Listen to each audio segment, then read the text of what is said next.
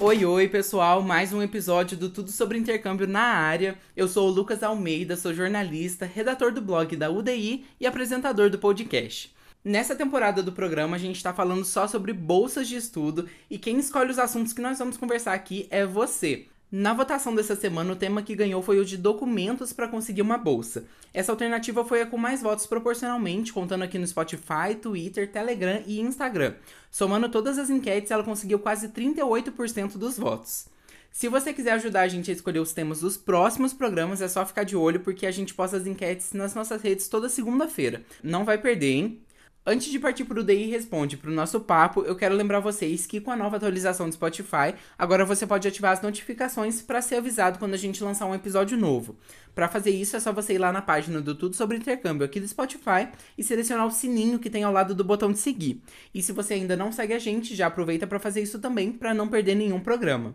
Além disso, agora o Spotify tem outra novidade, que é a classificação dos programas. Se você quiser avaliar a gente, é só entrar na página do nosso perfil também e clicar na estrelinha que tem embaixo do botão de seguir. E a gente sempre espera aí que vocês nos considerem um podcast 5 estrelas, né? Agora vamos às perguntas de vocês no UDI Responde. A primeira pergunta é do Jorge Augusto. Ele perguntou: Posso me inscrever para mais de uma bolsa? Jorge não só pode, como deve. Você tem que tentar maximizar suas chances de conseguir um auxílio para estudar no exterior. Só dá uma maneirada para você conseguir fazer tudo a tempo e tudo bem feito. Aí ah, também não vai se inscrevendo para bolsas que não tem nada a ver com você. Mas tirando essas ressalvas, se joga. A segunda pergunta é da Ticiane Rocha. Ela mandou: Tem bolsas que são só por um período de tempo ou todas elas duram o curso inteiro? Ticiane, tem sim. Algumas bolsas, por exemplo, são só para o seu primeiro ano de estudo na universidade. Nesse caso, é importante você ver antes qual a vigência dessa bolsa e não só se ela tem um tempo determinado, como também se você precisa manter suas notas para continuar ganhando e etc.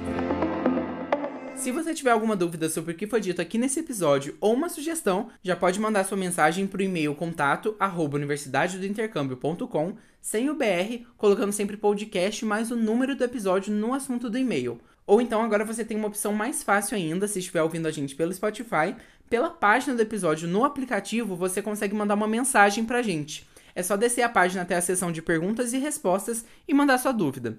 Agora vamos conversar sobre os documentos para você conseguir a sua bolsa no exterior.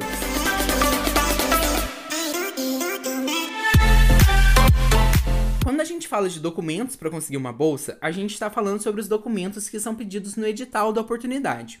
Quem ouviu o episódio da semana passada sabe o quanto é importante você ler o edital com atenção para não passar nenhum perrengue depois.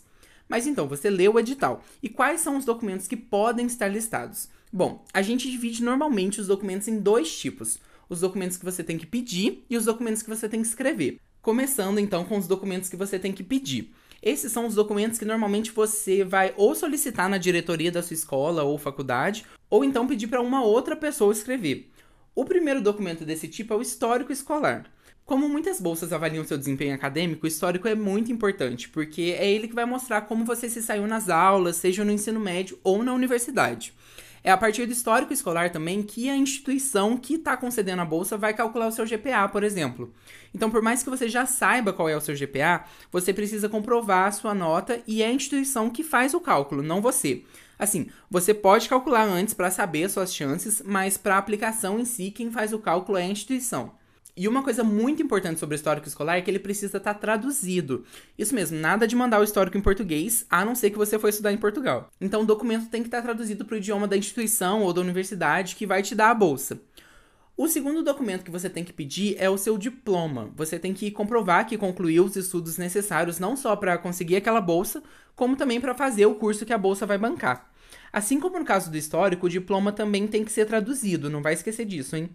E o terceiro e último documento que você precisa pedir são as cartas de recomendação. Mas o que é uma carta de recomendação? Você pode me perguntar. Ela é uma carta, e quando eu falo carta, é uma carta mesmo, naquele formatinho de correspondência, sabe? Na qual uma pessoa vai falar sobre as suas competências e habilidades, principalmente as relacionadas com a oportunidade que você está se inscrevendo. Nessa carta, vai ser preciso que tenha a logo da instituição, ou seja, é, que esteja num papel timbrado, e a assinatura de quem escreveu. Mas quem é que escreve a carta? Para quem você tem que pedir esse documento? A Gabi Hayashi, mentora aqui da UDI, explicou pra gente. Não adianta você me perguntar, Gabi, quem pode enviar carta de recomendação, que eu não vou saber te falar se você não trouxer uma oportunidade palpável. Porque lá dentro do edital, que a gente está falando da oportunidade específica, vai estar tá falando cartas de recomendação, vai estar tá falando número de cartas, eles podem falar uma carta, eles podem falar de uma a três cartas e podem falar duas cartas e a terceira é opcional. Então, o número de cartas é pendente com eles e também quem vai estar te recomendando é totalmente pendente. Gabi, por que é totalmente pendente? Porque eles que vão estar tá ditando qual tipo de recomendante, qual tipo de relação com o seu recomendante você deve ter. Então, se eles pedem, vamos supor, duas cartas, uma deve ser acadêmica e uma deve ser profissional, uma deve ser acadêmica e uma deve ser profissional. Você não pode abrir exceções à parte do programa e enviar duas acadêmicas ou duas profissionais. Eles que vão estar lá ditando exatamente de quem eles querem essas cartas, ok?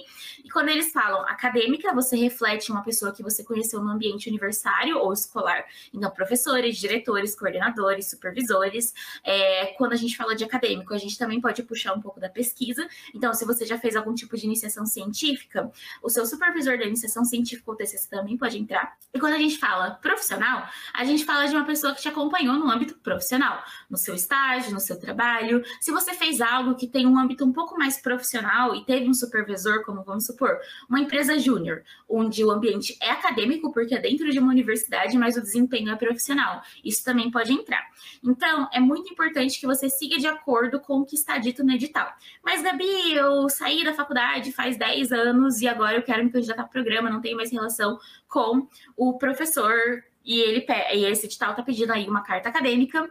Dentro desse processo, já vou dar uma explicada aqui para vocês que caso você queira alguma exceção de dentro do edital, você não toma essa edição para você. Você entra em contato com o e-mail do departamento ou com o e-mail responsável por essa bolsa específica, explicando sua situação e perguntando se por acaso eles poderiam abrir uma exceção porque você já se formou há certo tempo. Então, sempre você vai conversar com o departamento se eles podem abrir uma exceção. Não adianta você abrir exceção para você mesma, porque aí provavelmente vai dar erro na leitura da sua candidatura. E com a carta de recomendação terminam os documentos que você tem que pedir.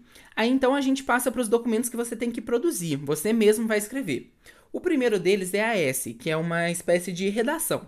A S normalmente tem que ser escrita a partir de um prompt que o edital te dá. Por exemplo, eles podem pedir para você escrever sobre os seus principais desafios enquanto crescia, Normalmente esse prompt vem em forma de uma pergunta, tipo, no caso desse exemplo, seria quais foram os seus principais desafios enquanto amadurecia? Aí o seu texto vai responder essa pergunta. É importante ressaltar aqui que a essay normalmente tem um limite de palavras, então confere isso no edital também, para não cometer nenhum erro e acabar perdendo ponto por bobeira. Se você quiser uma ajuda especial para escrever a sua S, lá no blog da UDI a gente tem alguns guias. É só entrar lá no www.universidadedointercâmbio.com e jogar Essay E-S-S-A-Y na barra de pesquisa. Eu deixei o link para o blog aqui na descrição do episódio também, tá? O segundo documento que você precisa escrever é a carta de motivação. Sim, mais uma carta. Nesse caso, a carta de motivação vai expor os seus motivos para estar tá aplicando para aquela bolsa e os seus motivos para querer estudar no exterior. É muito importante nesse momento da carta de motivação que você seja bastante autêntico. Os avaliadores que vão ler essa carta, eles querem ver através dela quem é a pessoa que eles estão avaliando ali e se ela realmente merece essa oportunidade. Em outras palavras, você precisa se vender através dessa carta. Por isso, ela tem que ser ao mesmo tempo convincente, direta e sucinta. Lá no nosso blog também tem post explicando como escrever esse tipo de carta, mesmo caminho que eu ensinei agora há pouco. E o último documento que você tem que escrever é o seu currículo, mas não vai achando que é só você pegar o seu currículo que você usou para candidatar para um trabalho aqui no Brasil e traduzir, não, tá?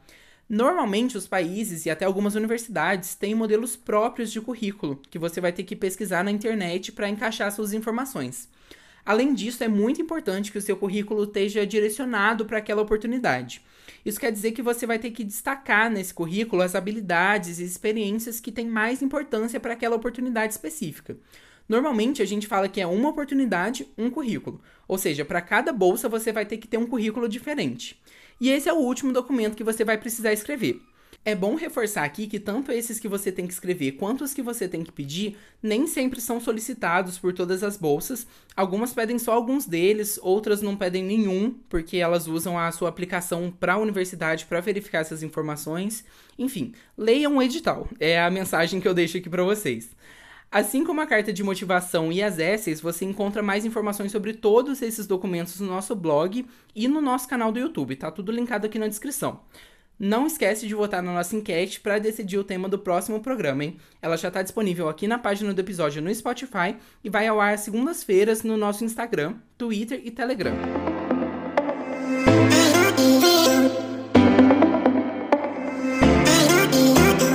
Lembrando sempre que se você gostou desse episódio, pode enviar para os seus amigos, divulgar nas redes sociais e não esquece também de seguir a gente em todas as nossas redes para não perder nenhuma novidade.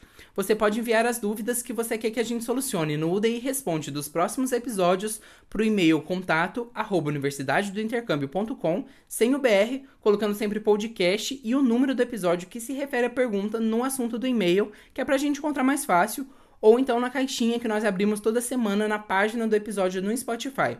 É só arrastar para baixo que você vai encontrar a seção de perguntas e respostas. Um abraço e até mais!